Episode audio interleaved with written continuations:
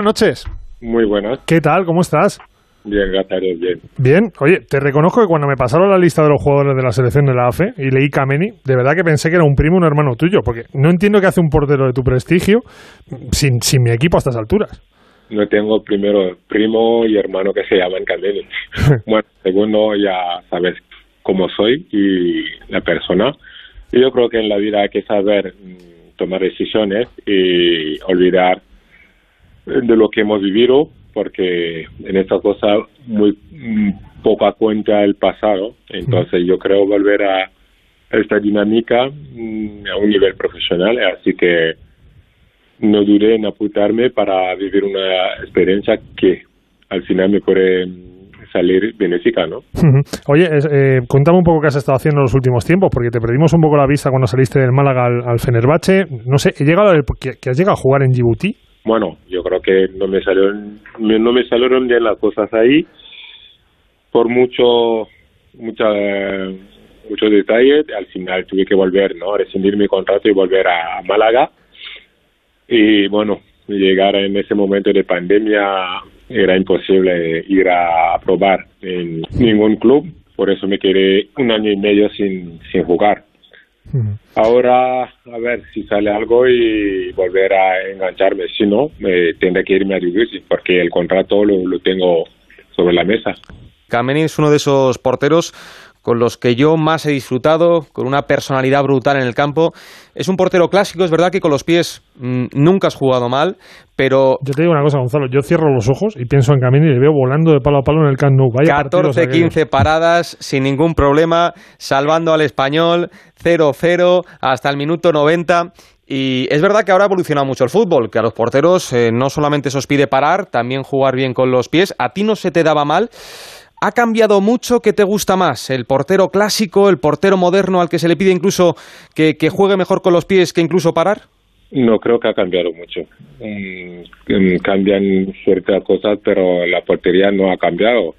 Y vamos a hablar de clásico y moderno. Yo creo que eh, para mí no hay una diferencia. Eh, lo que cambian son eh, las predisposiciones, ¿no? Y ahora el portero no puede recoger un pase del central con las manos, así que tendrá que presionarse bien para poder jugar con los pies. Pero cuando se dice que un portero juega mal con los pies, me siento muy mal, porque al final, para no quiero defender solo a los míos, pero si un portero recibe un pase de un central o de un medio centro, si tiene dos, tres opciones de pase, yo creo que eh, lo hará bien, pero si recibe un pase y le dan la espalda a los chicos y le dejan la mierda, será difícil. Al final yo creo que de esto se, se trata, cómo quiere jugar el equipo y, y trabajarlo. En mi último año en el Málaga con Michel parecíamos el, el Barça en, en, lo que va de la salida del balón, eh, porque lo hicimos en los entrenos y se veía en los partidos. Tú mira el Atlético de Madrid con Black uh, me dirá si es un buen portero los pies o no, pero es que no le permite eh, muchas posibilidades de jugar con los pies porque lo tienen claro, es balón adelante o segunda jugada y cerramos, defendemos. Yo creo que depende de cada equipo. Hemos visto la, la revolución en este fútbol por la llegada de Pep al Barça y todo el mundo quiere jugar así, pero tenemos que pensar que tenemos un equipo, defensas tienen sus cualidades y hay que jugar con esas cualidades, no inventar cosas cuando piensan que no pueden. Así que cada uno entiende como, como quiere, pero no hay mucha diferencia. Oye, Carlos, ¿estás siguiendo los Juegos Olímpicos por la tele? Muy poco, porque estamos aquí concentrados entrenamos dos veces al día y cuando podemos mmm, paramos a ver un ratito. El otro día vimos España-Argentina y poca, poca cosas. Vale, bueno, yo lo primero que tengo que hacer es pedirte perdón, porque ahora que estamos en Juegos Olímpicos habrás visto cómo somos los españoles con los rivales de nuestros deportistas. Así que imagínate lo que pudimos decir en el 2000, en Sydney, cuando tú y tus compañeros no ganaste el olímpico. Sí, eh, bueno, en, en, una final tiene que ganar uno, ¿no? Eh, bueno, os ha tocado tener enfrente unos con más hambre. Decir eso porque hay que reconocerlo eh, técnicamente y tácticamente eh, no éramos ni eh, la mitad lo, lo que valía España. pero cuando pasamos en la fase de grupo, em, empezamos a jugar con el corazón y decimos, no, si alguien no quiere que ganar, no tiene que pasar por encima y matarnos. Y yo creo que es lo que nos ha llevado a, a volver con la medalla, ¿no?